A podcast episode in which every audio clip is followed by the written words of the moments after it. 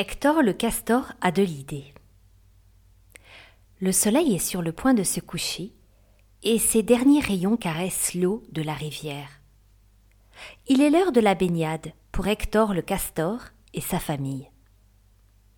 Tout en agitant sa queue plate couverte d'écailles, Hector se détend et nage dans cette eau claire et douce. Tout est si calme, si tranquille, jusqu'au moment où il réalise qu'il n'est pas seul. Les voisins sont aussi de sortie. Et cela n'enchante pas notre castor. En effet, depuis qu'ils ont construit leur hutte non loin de chez Hector, leur présence trouble le silence des lieux, tant ils sont bruyants. Ça se chamaille, ça crie à tout va, sans parler des allers-retours devant chez lui. Hector n'en peut plus de partager ce bout de rivière avec eux. Ils ne sont pas bien méchants, lui dit sa femme. Mais Hector n'en a que faire.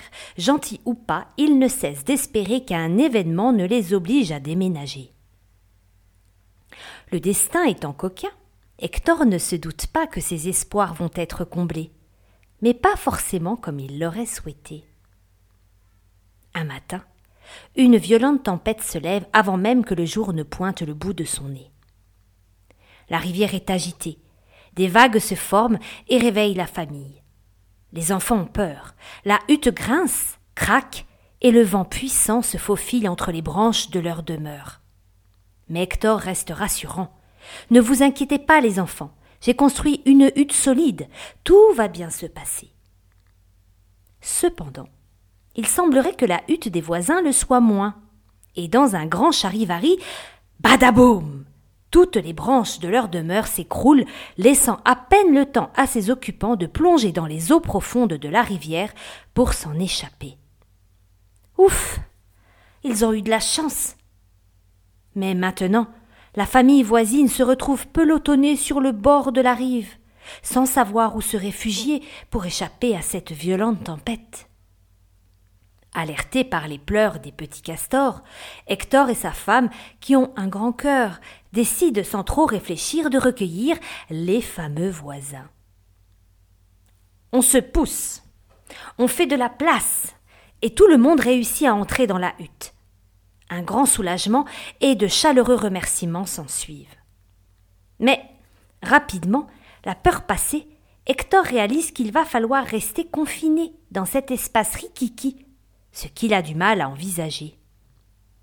Les mamans castors papotent et plaisantent dans un coin, complices comme jamais.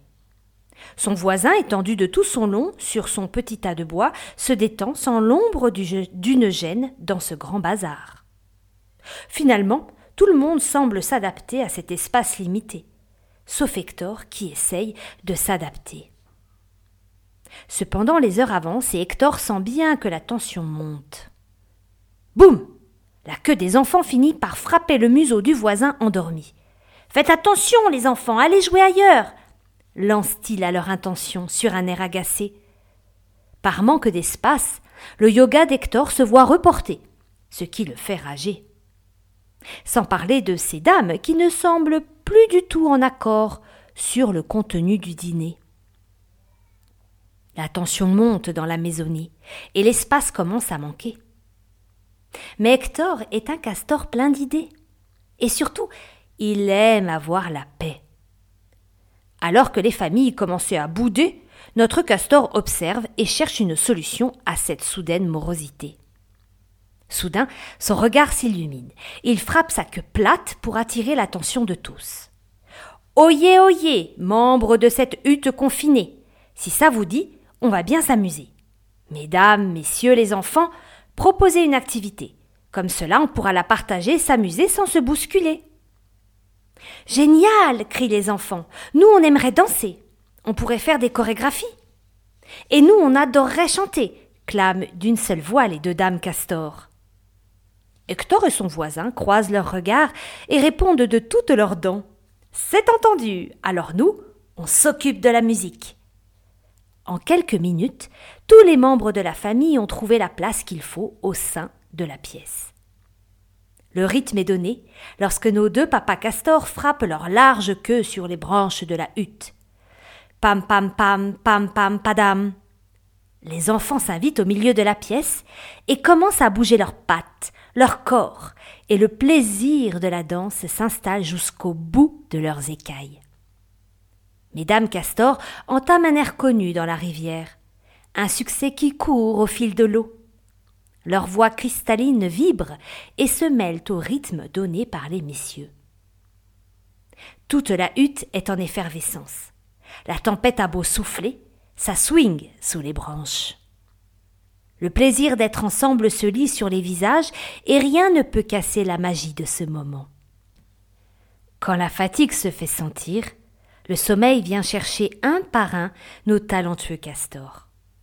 Le rythme diminue, les voix s'éteignent et les corps s'endorment dans le calme retrouvé de la rivière. La tempête est passée, mais nul ne l'a remarqué. Au petit matin, Hector se réveille le premier et sort nager dans les eaux apaisées. Il se détend, repense à cette nuit incroyable de créativité et de joie avec ses voisins d'à côté, tout en observant les restes de la hutte voisine. Alors son regard s'illumine. Hector a une nouvelle idée. Il rejoint la petite troupe encore endormie et se met à crier. Oyez, oyez, castor de cette maisonnée. Réveillez-vous. Aujourd'hui, on a une hutte à monter.